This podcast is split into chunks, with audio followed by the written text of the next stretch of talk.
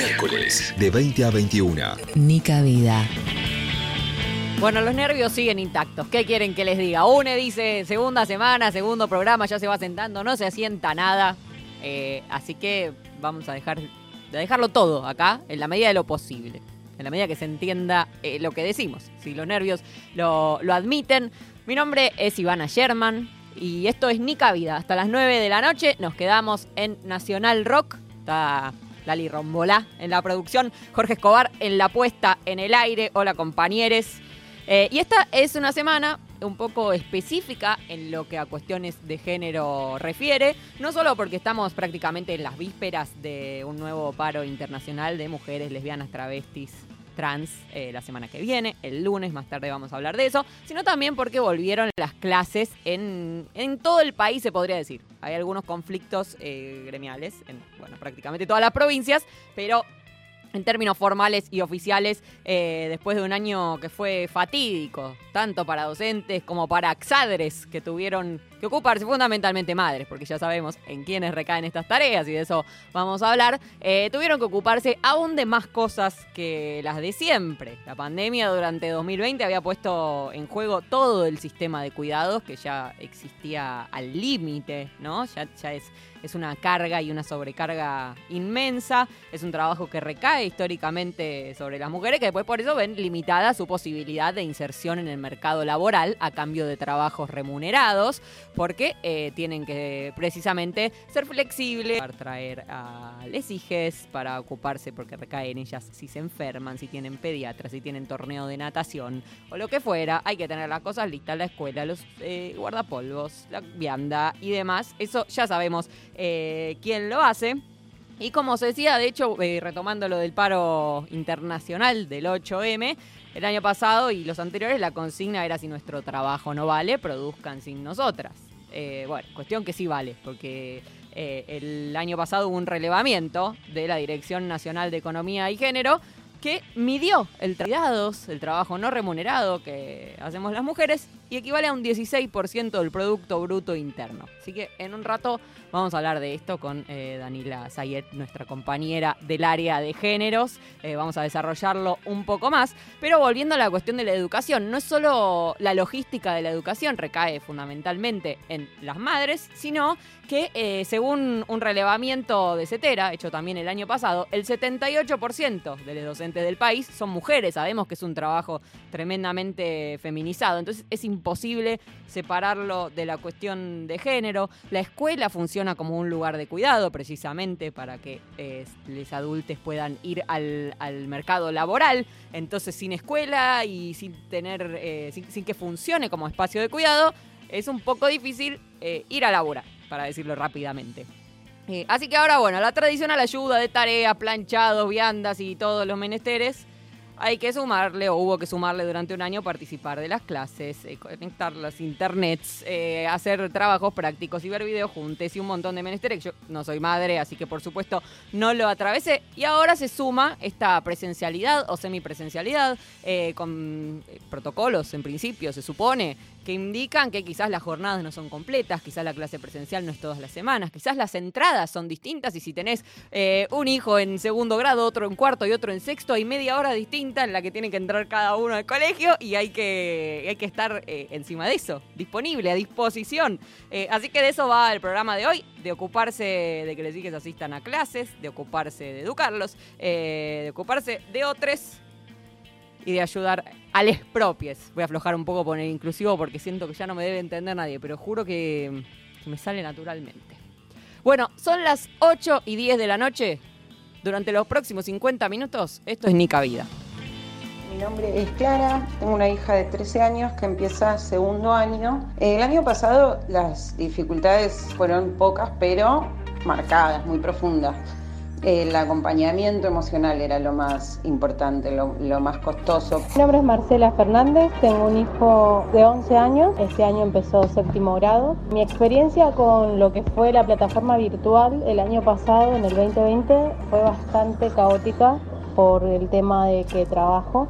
Y bueno, él se quedaba al cuidado de la abuela de 70 años, así que no era como muy práctica con lo que es la tecnología. Las tareas, bueno, estábamos hasta tarde porque el trabajo choco de viaje de ida y de vuelta, se sea, se me hacía bastante tarde. Mi nombre es Natalia y sí, tengo dos hijos que empiezan ya la secundaria, uno está en quinto año y el otro empieza tercer año en diferentes colegios, diferentes horarios. Es un verdadero caos. La verdad es que no sé cómo vamos a administrarnos. Es verdad que ya están grandes, pero es un verdadero caos porque eh, en algunos empiezan recién el 2 y van cuatro días por semana, tres horas. Después a la tarde tienen Zoom, el otro tiene al revés, le toca por la mañana Zoom y por la tarde presencial. Hola, soy Verónica, soy mamá de dos hijas de 7 y 5 años. Nuestra hija pasó a segundo grado y nuestro hijo a sala de 5 preescolar. Bueno, el año pasado durante la pandemia la experiencia fue bastante descontrolada, a pesar de que teníamos muchas cosas a favor, porque los dos pudimos conservar el trabajo trabajando desde casa de forma remota y tenemos eh, dos computadoras y dos tablets, entonces más o menos nos pudimos adaptar a nivel tecnológico, pero mm, siempre nos costó igual organizar organizarnos porque trabajábamos en casa bastantes horas. Por un lado, está bueno que puedan volver a encontrarse, ellos necesitaban también lo presencial. Por otro lado, los horarios son muy complicados. Soy Liliana, docente de filosofía de quinto año en la ciudad de Buenos Aires y de sexto año en la provincia de Buenos Aires hace 30 años. Estaba haciendo mis trámites para jubilarme, comencé en el 2019 y en el 2020 me sorprendió la pandemia. Fue todo un desafío aprender de nuevo a enseñar a través de las tecnologías, a generar espacios dentro de mi casa, de mi hogar, que fueran espacios para poder enseñar, compatibilizar mis actividades profesionales con la vida del hogar, con mi hija que también tenía sus clases virtuales.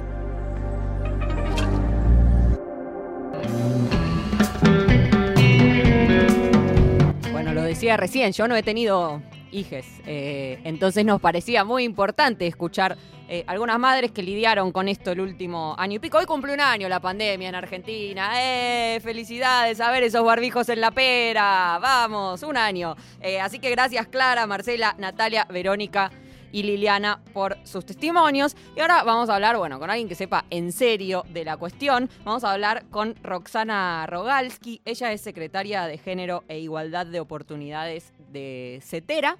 Así que está empapada de la cuestión. Roxana, ¿cómo estás? Bienvenida a Nica Vida, soy Ivana. Hola, ¿qué tal Ivana? ¿Cómo está? ¿Cómo están compañeras? Este, un gusto poder participar. Lo mismo, muchas gracias por, por, sumarte a este espacio en esta semana tan importante en la que se volvió a la presencialidad. No se puede decir que volvieron las clases porque las clases estuvieron todo el año y con creces, pero bueno, a la presencialidad. Eh, ¿cómo, ¿Cómo se atravesó este, esta primera mitad de semana a nivel global? Sí, eh, a ver, eh, transitar la pandemia no ha sido no ha sido fácil el año pasado en términos de políticas de cuidado y en términos de presencialidad, eh, teniendo en cuenta eh, que la mayoría de las mujeres a nivel nacional, nuestro sindicato, nuestra confederación, está compuesta por el 82% de mujeres.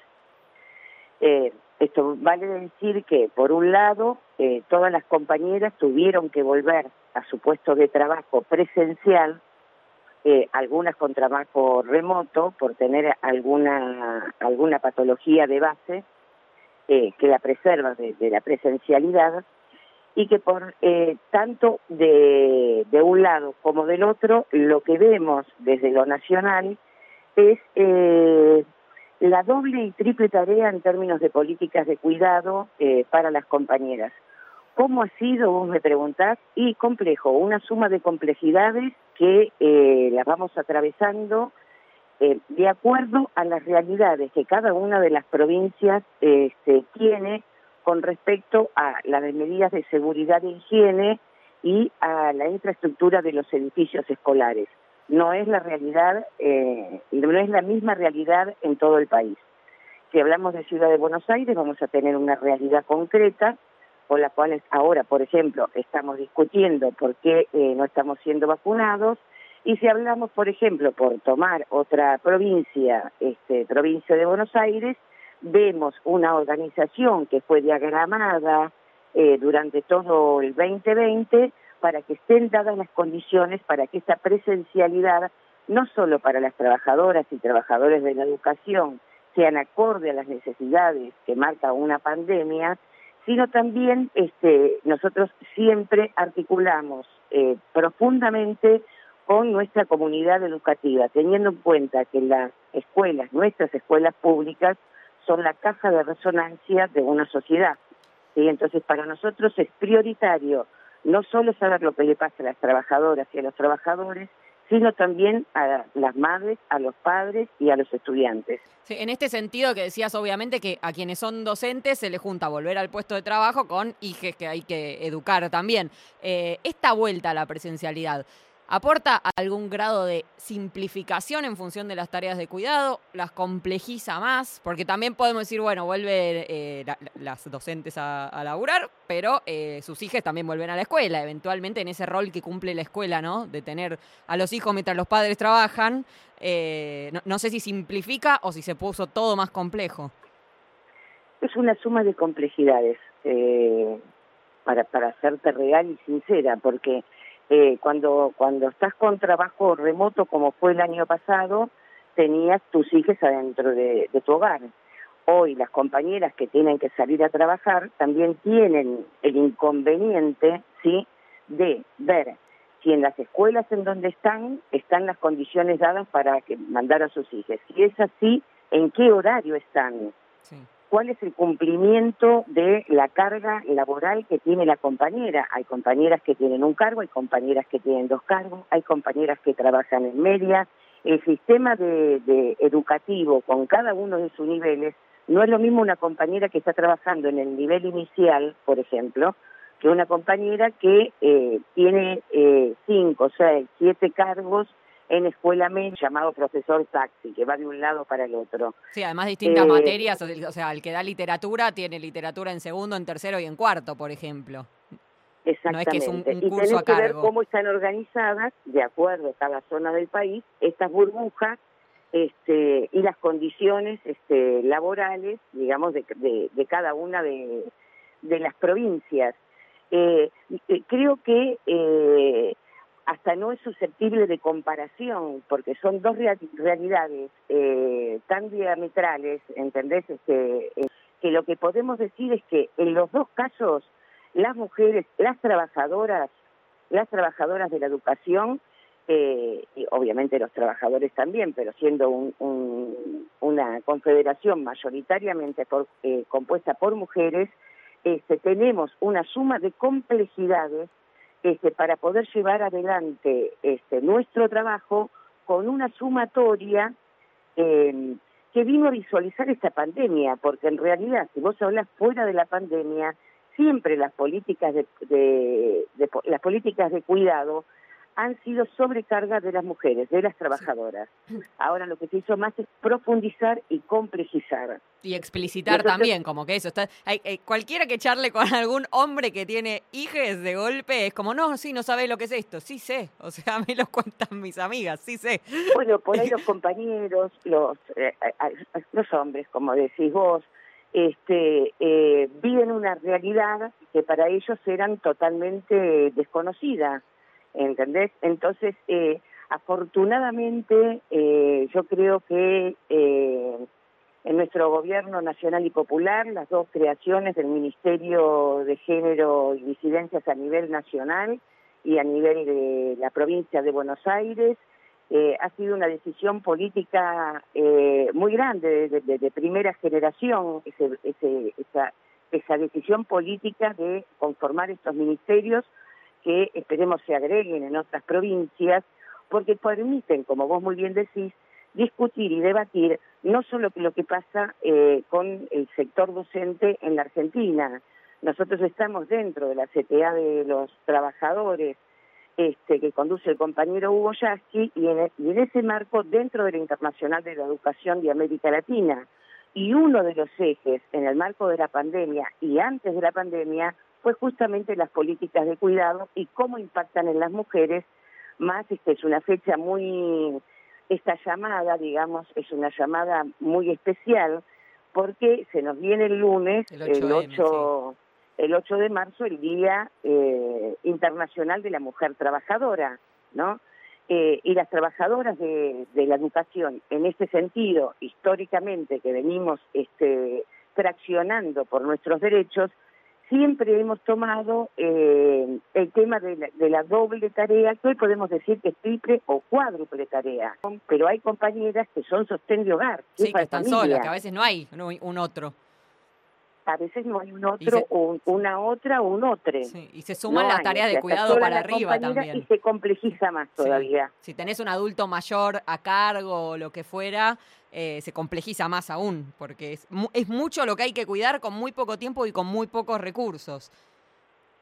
Sí, afortunadamente, eh, compañeras, somos, somos mujeres y las mujeres somos muy aguerridas este, y si bien no corresponde que tengamos, este, eh, digamos, sobre el hombro demasiadas cosas, hemos tenido una conquista muy importante y, esto nos tiene que servir, en vez de eh, instalarnos, ¿no? Eh, a veces en alguna queja o, o un reclamo improductivo, de cómo hacer para que estas falencias que está viendo y que hace que este, nos sobrecarguen laboralmente eh, de una manera atroz y, además se nos complejice adentro de, nuestros propios hogares, cómo nosotros esto lo tomamos, nos posicionamos y lo traducimos en incidencia en políticas este, hacia nuestro sector, hacia el sector de las mujeres. Por eso es muy importante eh, que las mujeres estemos organizadas, que estemos organizadas en términos de políticas este, eh, laborales, en términos de políticas de género, en de géneros, en términos de políticas eh, de incidencia. no, no solamente tener un ministerio sirve para cumplimentar o para, para llevar adelante esas políticas, sino que la verdadera estrategia es eh, lo producido, lo ejercido y lo construido por las propias trabajadoras y cómo incidimos para que los espacios de decisión política esto se cumpla, que, esta es la tarea. Y a veces en situaciones que son extremas, como extrema es este, y, excepcional es la pandemia, este, no solamente en nuestro país, como ya, ya te digo, en distintos este, sindicatos de la educación del mundo, lo que tenemos que lograr es la suficiente correlación de fuerza y nosotros en la Argentina poder ser faro también de la conquista que tenemos como mujeres trabajadoras para que se puedan llevar a América Latina y en los países en que todavía no tienen un gobierno nacional popular y feminista. El, el, lunes es un día para, para eso, en principio también, por lo menos para esquematizarlo y para, para reforzarlo y para reclamar. Muchas gracias, Roxana. Sé que te tenés que ir a otra entrevista, hay 80.000 cosas para hablar, pero, pero sé que, que es hasta este ratito, así que te agradezco muchísimo por estos minutos quedo a disposición y las abrazo fuertemente. Lo mismo para vos. Adelante, compañeras. Un beso enorme. Un beso. Era Roxana Rogalski, secretaria de Género e Igualdad de Oportunidades de CETERA, 8 y 25 de la noche. Hay un WhatsApp. Hay un WhatsApp en Nacional Rock, es 11 eh, 39 39 8888. Ya casi me lo sé memoria. Yo creo que en dos, tres programas me lo aprendo. 11 39 39 8888. Esto es Eruca Sativa. Nada salvaje.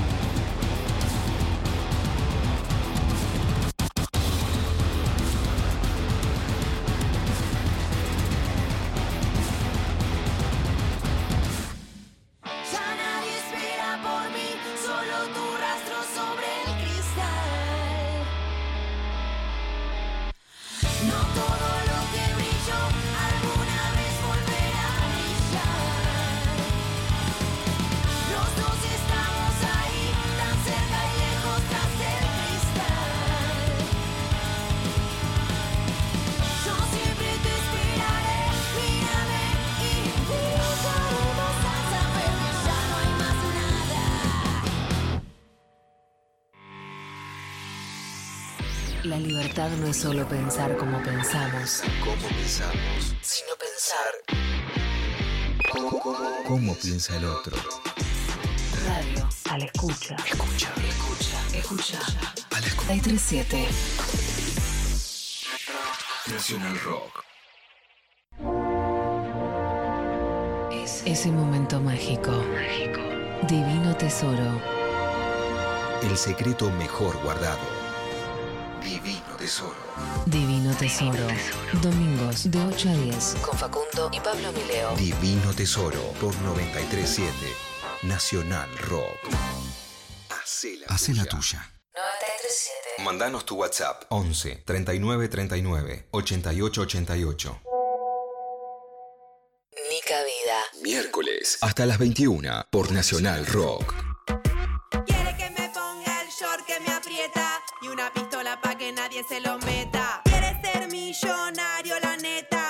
Cachetearme las tetas. Quiere que me case y que me comprometa y una 38 por si alguien lo secuestra. Quiere andar conmigo de la mano pa' que sepan que él es el rey de la fiesta. Teta, teta, que nadie se lo meta. Teta, teta, y cacheteármela. El short, el short,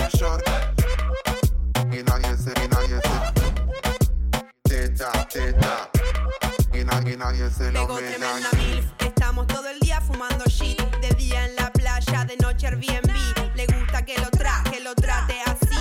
Yo pienso mal de él y él piensa mal de mí. Siempre anda de negro, concentrado en no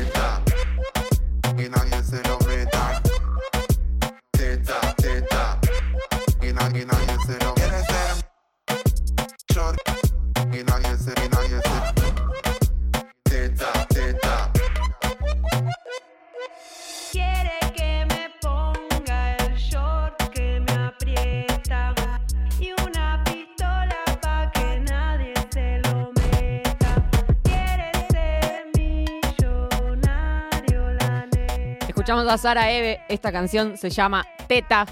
25 grados 2 en Buenos Aires, es lo único que me dice la tele, qué poco federal, y sí. Debería haber una lista como la de la quiniela, que te va tirando una serie de números y vos podés racontar. Bueno, Ivana, ni que no existiera la página del Servicio Meteorológico Nacional. No creo que estén acá por el clima, de todas formas. Eh, bueno, lo prometimos hace un ratito en la apertura. Eh, del otro lado hay alguien muy importante para este programa, pues básicamente fue una de las personas que lo hizo durante 2020, pues eh, Nica Vida eh, ya existía, que es Danila Zayek, integrante del área de géneros de Radio Nacional. Una felicidad enorme que estés acá, Dani, hola. ¿Cómo estás, Ivana Sherman? ¿Todo bien? Muy bien. Gran horario para hablar de feminismo. ¿Decís? Para Sí, mí todos los horarios. Todos los horarios, pero este especialmente que es el horario de la cerveza, porque la cerveza marida perfectamente con todo lo que es teorías de género, todo lo que es Judith Butler, todo lo que es La feminismo, performatividad. Sí. Todo eso. Todo, todo eso. eso. Todo eso. Eh, ¿Cómo estás? Estoy muy bien, estoy muy preocupada por lo que va a pasar cuando todos los niños, las niñas y las niñes vuelvan, mm, me animo a decir masivamente, aunque sé que no es la palabra correcta, pero de una manera un poco más intensa y acaudalada a lo que es eh, la educación, la educación presencial. Es complejo desde eh, subir al colectivo hasta hacer la última tarea. Es todo Te entregaron Exactamente. un drive. Hoy, parate, Porque hoy, hoy cuando, cuando sí. iba a venir, eh, estaba esperando el colectivo en, en Niceto Vega y hay un cartel ahí enfrente de un kiosco que como que es interactivo y te dice el- la hora que va a venir el colectivo. Y le sumaron una Qué nueva bien. leyenda, atención, que decía docentes y estudiantes prioridad para subir al transporte. ¿Te das Claro. cuenta? Una Claro que política, sí. en serio. Porque sabemos que eh, más de 90.000 alumnos de toda la provincia volvieron el miércoles pasado y el 15 de marzo, que esto es en breve, Sí. está previsto que se ponga en marcha el ciclo lectivo 2021, ahora sí, absolutamente, con un sistema que va a alternar la presencialidad y el trabajo en casa, cosas que ustedes ya hablaron hace un ratito. Bueno, este movimiento masivo de niñas, niños, niñas y adolescentes vuelve a sacudir algo de lo que venimos hablando muchísimo desde el feminismo y especialmente desde el área de géneros de la radio pública, que es la estructura de cuidados, el sistema social del cuidado en términos más sociológicos. El cuidado que en general y en particular dentro y fuera de los hogares eh, está, está operando. Y la pregunta ahora que, que llega, que aparece, es de qué cuerno hablan las feministas en todos lados, todo el tiempo, cuando hablan de tareas de cuidado. Yo Bueno, siento que un poco, no lo, sí, lo que hablábamos con Sonia recién, un poco algunos se desayunaron capaz este año. O sea, todo el día Claro, metidos en la casa, en la compu, con los pibitos hablándoles alrededor eh, y necesitando cosas todo el tiempo. Ahí un poco capaz eh, hubo un desayuno de la cuestión.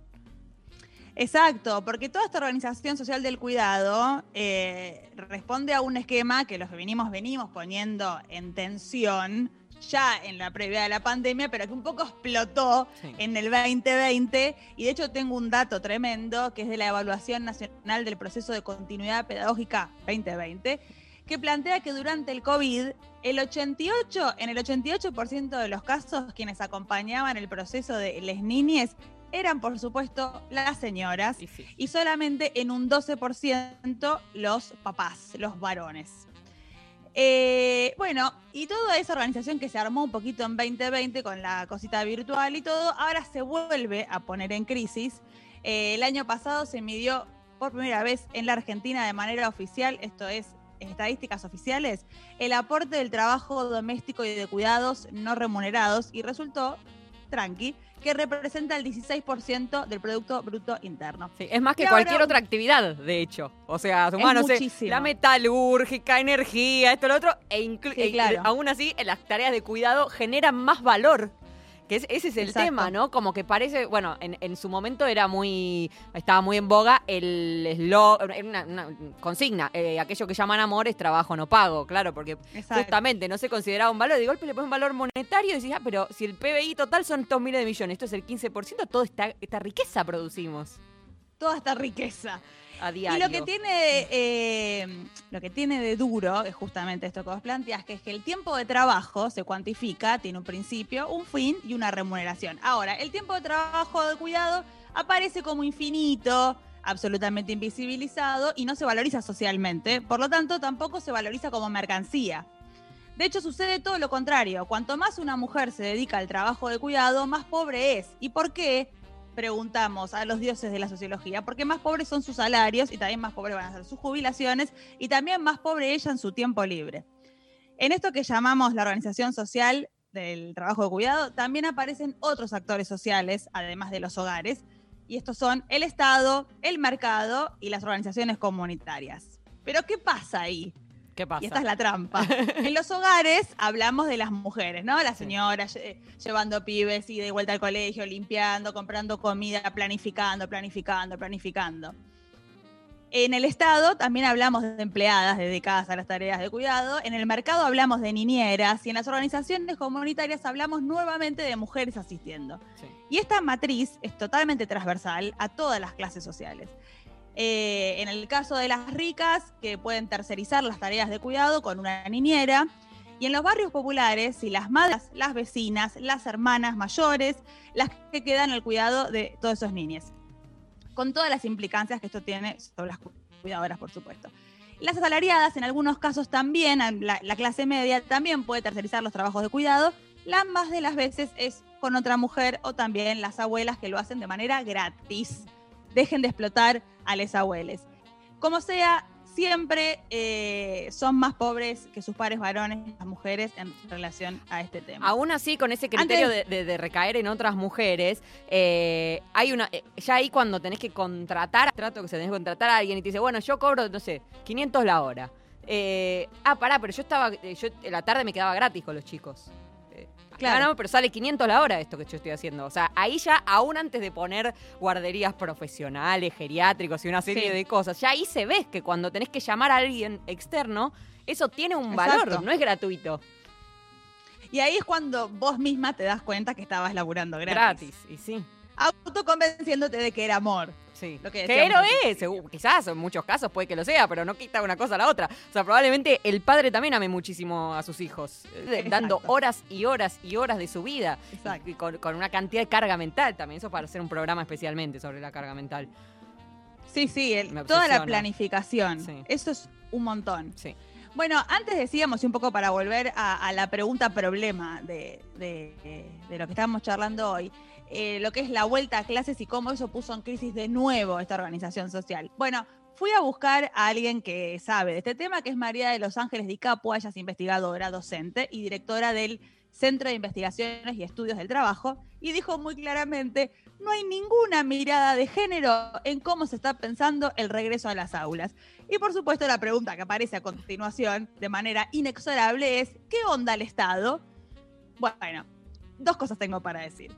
La primera es que uno de los, decretos, uno de los primeros decretos presidenciales pandémicos de Alberto, eh, dispuso que quienes tuvieran a cargo eh, niños, niñas y niñas en edad escolar podían acceder al beneficio de una licencia en sus trabajos. Y ahora, con el retorno de la escolaridad, otra medida que definió eh, es que los adultos que tienen niños a cargo tendrán justificada la inasistencia a su trabajo cuando les hijes tengan clases virtuales y tareas en el hogar. Ahora bien, ¿qué pasa con esas licencias que se dan a los mapadres que tienen pibes con clase virtual? La toman las, Las mujeres. madres, claro. Y acá recupero nuevamente a la señora Di Capua, que dijo muy claramente, esas son licencias que claramente toman las mujeres y terminan en estos fenómenos distorsivos que afectan su carrera, su trayectoria laboral, sus posibilidades de ascender profesionalmente. Ratifica ese imaginario social de mierda de que si tenés una mujer en edad reproductiva y con hijes, no te conviene ascenderla porque es un problema. Va a faltar un montón, los pibes se enferman, tienen fiebre, un montón de problemas, ahora lo de la escuela, ahora todo. Bueno, esto es lo que mantiene el techo de cristal para las mujeres en todo lo que es sus trabajos, en todo lo que es ocupar espacios de decisión real, concreta, todo lo que es mandar, señoras mandando y siendo jefas. Bueno, el Ministerio de las Mujeres, Géneros y Diversidad, desde el inicio de su creación, ya había planteado una preocupación importante en lo que es las tareas de cuidado, entendiendo todo esto. Y dijo últimamente que va a buscar avanzar este año en la elaboración de una ley que cree efectivamente un sistema integral de cuidados. Veremos qué pasa. Eh, hay una, una propuesta que tiro, que va a haber una concentración y una manifestación, que viste que como que entre ni una menos, 8M y algún, el aborto, algunas manifestaciones así cíclicas que tenemos, siempre hay como un reclamo de los chabones, que ay, cómo no estoy protagonizando, ay, cómo no estoy en la marcha, y porque no queremos que una compañera se encuentre con el violador, o con el abusador o con el que la maltrató en la marcha, hermano, no venga porque es de nosotras esto, bueno.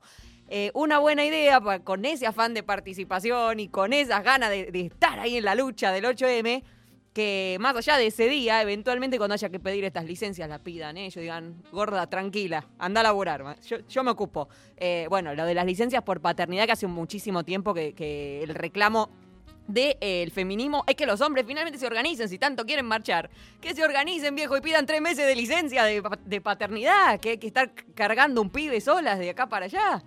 Bueno, tenemos un compañero en la mismísima Radio Nacional que está por ser padre y como la licencia por paternidad en la Argentina es dos días, se tuvo que pedir sus vacaciones. Bueno, desolador Entonces también. ahí estamos cancelando un derecho laboral con otro. Sí. Como...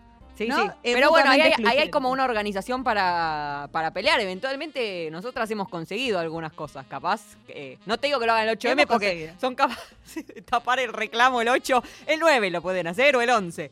Eh, pero como... No, exactamente. Hay, hay, digamos, de todo esto, por supuesto, que se desprende eh, todo un andamiaje teórico que los varones podrían retomar y recuperar para sí mismos y dar esas luchas sin, de- sin estar peleando, eh, estar adelante de todo en la marcha, llevar el, el- el cartel. trapo. todo- Ay, no, son muy parte. pesados los palos de la bandera, sí, son muy pesados. Sí. pesados son vos. Ay, la perdimos a Danila, se me ha desconectado. Justo que iba, iba a la parte de los cumplidos, viejo. Se me ha ido, se le cerró, se le cerró Skype. Bueno, estábamos hablando con. Se me desapareció, entra, entra Lali preocupadísima. Se me desapareció su. Yo soy nueva en Zoom. Esto ya lo conté la semana pasada. Es la segunda vez que uso Zoom. La primera fue en este programa el, miércoles pasado. Porque soy paranoica de, la seguridad informática. Después estoy en Instagram todo el día y no me hago problema, pero Zoom no te, no te uso. Bueno, la perdimos a Daniela. Estamos hablando con Daniela Zayek, compañera de Radio Nacional, integrante del área de géneros. En un rato la enganchamos para despedirnos, la enganchamos. Y si no, vaya desde aquí nuestro agradecimiento y nuestra admiración para Daniela.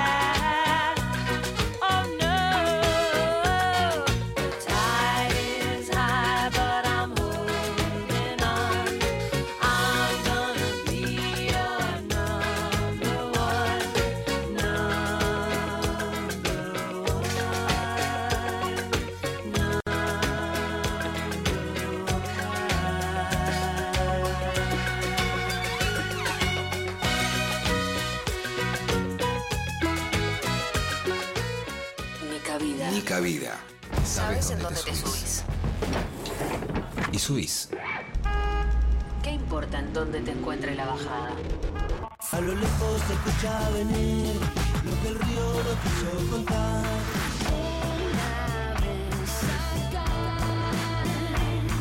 De vuelta. 937 Me acabo de soltar. 93 7. Me acabo de dejar caer. Nacional Rock. Termina el día lejos de casa. Estamos en la luna. Un viaje por la música y la imaginación. Estamos en la luna. De lunes a jueves, de 21 a 0. Con Frankie Lando, Grisel D'Angelo y Agustín Camisa. Estamos en la luna por 937 Nacional Rock. Hace la tuya. 937 Estamos en Facebook. Nacional Rock 937. Nica Vida por 937 Nacional Rock. ¿La recuperamos a Danila para no hacer un cierre tan desprolijo? No, todo lo que es internet, viste que el- En Argentina Es no, no computa. En es difícil. No computa internet. Bueno, teníamos de todas formas un breve repaso de algunas cosas que pasaron en la semana en nuestro, en nuestro business. eh, así que estás invitada. Charlamos un poco más. Yo te, te tiro lo que preparamos, para- como para repasar mínimamente algunas cosas que pasaron, fatídicas, muchísimas. Eh, una es que el Observatorio eh, de las Violencias de Género, ahora que si nos ven, publicó, como publica todos los meses, la cantidad de femicidios y entre el primero de enero y el 28 de febrero, es decir, en los primeros dos meses del año, con un mes cortísimo, que es febrero, hubo 52 femicidios, uno cada 27 horas. Está además como muy efervescente el tema. Viste que hay momentos en los que prende como en los medios, agarra con todo, y otros que pasa. Bueno, un poco me parece que sucedió a, a- a partir del caso de Úrsula. eh, también porque, porque la insistencia, eh, y digo insistencia en un, en un buen sentido, ¿no? En, en- en el mejor término que se puede decir la palabra insistencia. Creo que la insistencia de ella en sus denuncias nos tocó a todas en el fondo Por- del alma. sí, es que fue ¿no? realmente- Porque Realmente había porque el mucho discurso para hacer. Exacto, porque el discurso patriarcal en ese sentido también dice, bueno, que denuncien, que denuncien. Bueno, acá, acá estamos denunciando. Sí, y bueno, lo, lo de siempre. Y cuando no llega a un grado de, femicidio es, ah, si tanto pasa esto, ¿por qué no denuncias? Bueno, acá tenés lo que Claro. pasa cuando, cuando se Acá denuncia. tenés lo que pasa. El No pasa nada con denunciar. Eh, exactamente. El 71%, por, ahora vamos a llegar nuevamente a eso. El 71% de los femicidios, como ya sabemos, siempre ese número está arriba del 65%, eh, fue cometido por parejas o exparejas de las víctimas. Esto es muy importante siempre repetirlo, porque los femicidios no son de un loquito, uno que no sé qué, uno que estaba enojado, que estaba borracho, que estaba violento, que no. Es una cuestión en la que los hombres piensan que las mujeres son de su pertenencia y si no están con ellos, no pueden estar con nadie, deben morir. Y como muestra... Exacto. Y en ese sentido, en términos eh, sociológicos, que Sí. es la materia que me compete, eh, la- una pareja heterosexual es para una mujer heterosexual la situación más peligrosa en términos estadísticos. ¿No? Digo, nos han educado y criado para pensar que salir a la calle en pollera es peligroso. No, es peligroso casarte y vivir con un fe- femicida. Sí, bueno, eh, Es duro, pero en términos estadísticos es así. En- en- para muestra de esto, eh, murió ayer el femicida de Guadalupe Curval, no sé si te acordás, que la mató en pleno centro de Villa Langostura, delante de todo el mundo, Bautista Quintriqueo, eh, y después intentó suicidar, o sea, ese es, ese es el nivel de... de- de- ¿Viste? Uno tiende a decir de locura cuando quiere decir, o sea, quiero decir todo lo contrario, porque esto mismo no es un loquito, de, de sentir que es tuya, es tuya y que nada sirve si no estás vos con ella. Eh, ni siquiera tu propia vida. Es, bueno, son múltiples los casos en los que el femicida después se suicida. Eh, y en esto que, que decías vos recién, de bueno, eh, que el Estado como que falta, eh, se abrieron las sesiones el primero de marzo. Eh, y Alberto planteó una especie de nunca más de, la violencia de género, ¿no? Como este acuerdo como sociedad. Toda la cuestión medio de acuerdo es un poco grandilocuente, ¿no? Como vamos, sí, nadie te va a decir, yo hay que matarlas. Es muy difícil que eso pase. O sea, estamos todos de acuerdo en que los femicidios están mal. Es como lo que más consenso hay, ¿no? Pero en el medio Bueno, pero en ese, ese sentido eh, hay una conquista ahí, política nuestra, absolutamente. Construir esa normalidad, construir que nadie pueda decir en voz alta o públicamente que no está de acuerdo con un gran acuerdo nacional en contra de los femicidios, bueno, es una conquista Sí, nuestra sí. en términos culturales, en términos políticos. Sí, igual ahora que lo pienso, la Hace verdad unos que años no nos sí. pasaba. con las auditorías de, de después de eso, de qué hiciste vos y qué pasó, la pollera o lo que fuera, la histórico fanática de los boliches y demás, no están diciendo están bien los femicidios, pero están... Yo, yo no estoy a favor de los femicidios, pero ella qué. Como, bueno, es- eso todavía está en, Bueno, en- pero, alrededor pero, nuestro. pero hay una. Pero estamos mucho más cerca, hay una ganancia. Digo, construimos un lo políticamente correcto en ese sentido. Sí, es verdad. Eh, después, en, en consonancia con los anuncios que, que hizo Alberto, se lanzó ayer eh, por parte del Ministerio de Géneros eh, la construcción de 14 centros territoriales contra la violencia de género en Morón, La Plata, Quilmes, La Rioja, San Luis, Santa Fe, Santiago del Estero, Formosa, Tucumán, Catamarca, Posadas, Río Gallegos, Ushuaia y Resistencia. No sé si la cuenta me dio 14, esperemos que sí. Eh, es como también, decís, bueno, 14 para todo este territorio tan vasto es muy poco. Entiendo que se construyen primero 14, después 14 más, después 14 más. eh, pero sería bueno que hubiera a dónde correr, ¿no? Como que no. Lo, que, lo que bueno, vemos es que no Macri había, había anunciado, si no tengo, si la memoria no me falla, eh, había anunciado 36 y solamente construyó medio. Dios. Eh, y me parece interesante eh, esta construcción de todos estos refugios, pertenece al, al- al Plan Nacional contra la Violencia de Sí. Género de Eli Gómez Alcorta, y bueno, del gobierno, pero principalmente de Eli Gómez Alcorta, de su ministerio. eh, que plantea que además de la construcción de esos refugios y todo, una política integral que habla de la autonomía de la señora, que la señora tenga dónde irse porque tiene un poquito de plata en el bolsillo para resolver. Y eso es un montón, porque si no también caemos en la, de, bueno, va al refugio, eso, la, política termina ahí y no tiene como una mirada de largo plazo. Y en ese sentido me parece que ese plan fue bastante novedoso. Hay que ver qué pasa, si todo eso se pone en práctica correctamente, cómo se ejecuta el presupuesto, piqui piqui, lo de siempre. Pero en términos eh, políticos, eh, ideológicos, me parece que, que es novedoso e interesante. Sí, porque también así es como funciona la cosa para que después no puedas huir cuando vivís con alguien violento. Esto que decías vos de una pareja heterosexual y el peligro que eso implica, en la medida que te van aislando no solo de, de las personas que te quieren o lo que fuera, sino de, de tu independencia económica. Después, eh, es eso, ¿cómo haces para irte a otro lado en términos materiales estrictamente? Aunque tuvieras todo lo demás resuelto, ¿cómo haces? Claro. Eh, entonces es, es algo para atender. Toda la plata en Argentina es siempre poca, igual y es de indigencia, por más eh, eh, contención social que haga, por más, hoy se actualizó el salario mínimo a 21.600 pesos y la canasta de indigencia creo que es 23.000. O sea, eh, no hay forma de no ser pobre. Por más que hagas la política que hagas, algo pasó con la plata que se destruyó, con el ingreso, con el salario, con la jubilación. Eh, entonces como que todo es muy difícil para encarar una vida, pero en principio tener una política de eh, garantizar una cuestión monetaria de sustento es, es fundamental. Ahí en el mismo acto, el ministro del Interior, Guado de Pedro, dijo algo interesante, le habló al Poder Judicial, que tiene que escuchar, que se tiene que transformar o irse. Eh, que obviamente Sí, claro. fue un poco sacado el título ahí de contexto, como estaba apretando al Poder Judicial. Eh, eh, Entiendo que el, que el significado es, che, acá hay denuncias, hay pulseras electrónicas que no se usan tobilleras, eh, acá hay un montón de cosas que no se están haciendo y que conducen directamente a los femicidios. Todas estas 18 denuncias de Úrsula, ¿qué pasa? ¿quién tenía que accionar en el medio que no accionó? Todo el mundo, porque 18 denuncias. Eh, así que eso, eso Sí, fue todo el mundo, todo el mundo. El, el Sí, sí, debate.